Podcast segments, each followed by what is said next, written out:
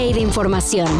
Titulares nacionales, internacionales, música, cine, deportes y ciencia en 5 minutos o menos. Cafeína.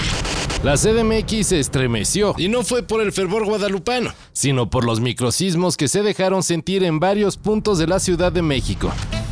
Mientras que la semana pasada, cuando también se sacudió la capital del país, la alerta sísmica se activó. Tarde, pero sí. Esta vez ni eso. Ah, pero no fue porque haya dejado de funcionar. Sino porque ya que el epicentro fue en la alcaldía Álvaro Obregón, pues no hubo tiempo para su activación. Acuérdense que la alerta sísmica de la CDMX es para prevenir de sismos con epicentros en otros estados. Así que si se detectaran los que se originan en la ciudad, pues solo daría una ventaja de un segundo. Y pues así imposible.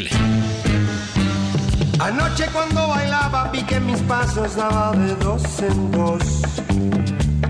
Era que estaba temblando y con tanta bulla ni se notó. Y donde también hay sacudidas es en Argentina. Pero financieras y muy fuertes. Este es el problema. Entendiera que no hay más plata. Que no hay más plata. Que no se puede seguir gastando más de lo que recaudamos. El gobierno del recién ascendido presidente Javier Milei devaluó 50% el ya de por sí devaluado peso. Así, de tener un tipo de cambio de 400 pesos por dólar, ahora para tener un solo billete gringo hay que desembolsar 800 pesos argentinos. Esta es solo una de las varias medidas del llamado Plan de Emergencia Económica, dentro del cual hay acciones igual o más duras. Por ejemplo, la cancelación de obras públicas, la eliminación del subsidio a la energía y al transporte público y la restricción de programas de asistencia social. Todo bajo el que parece será el lema del gobierno de Milei. No hay plata. No se esperaba mucho de los Pumas, la neta. Sin embargo, este torneo llegaron hasta el cuarto lugar de la tabla general y se metieron a las semifinales de la liguilla. ¿Puede estar tranquilo el aficionado de Pumas de que tal vez con este proyecto pronto llegue ese, ese ansiado campeonato, Tony? Como todo aficionado, la pasión siempre es eso, pero nosotros tenemos que verlo de otro lugar. Y seguramente si el club sigue por este camino va, va, va a llegar pronto a una final y ganar un campeonato.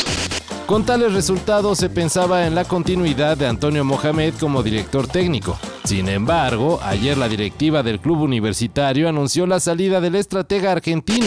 Gracias, buenas noches. ¿Y esto por? Bueno, en realidad fue el turco el que decidió renunciar porque, según dijo, necesita tomarse un descanso. Pero pues ¿cuál descanso? Todo apunta a que regresará a dirigir a los Rayados del Monterrey.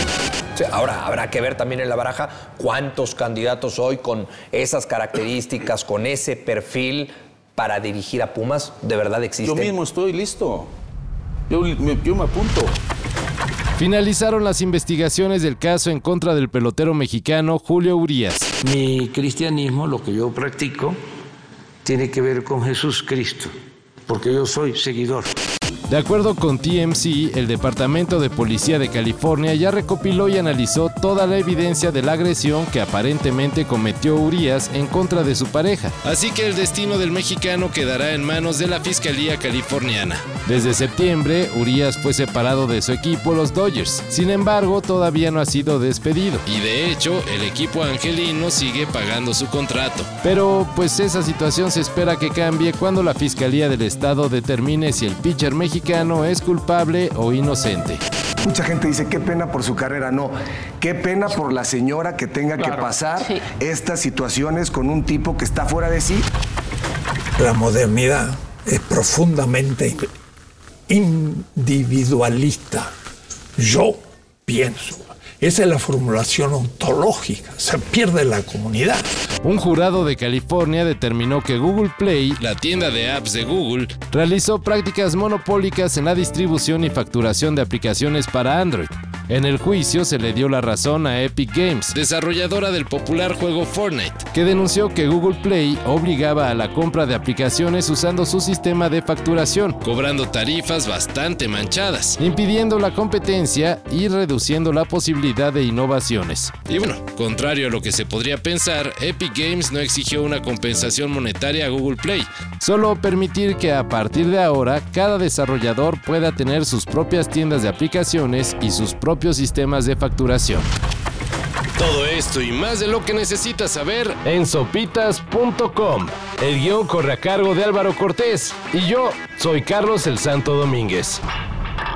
Cafeína. Un shot de noticias para despertar.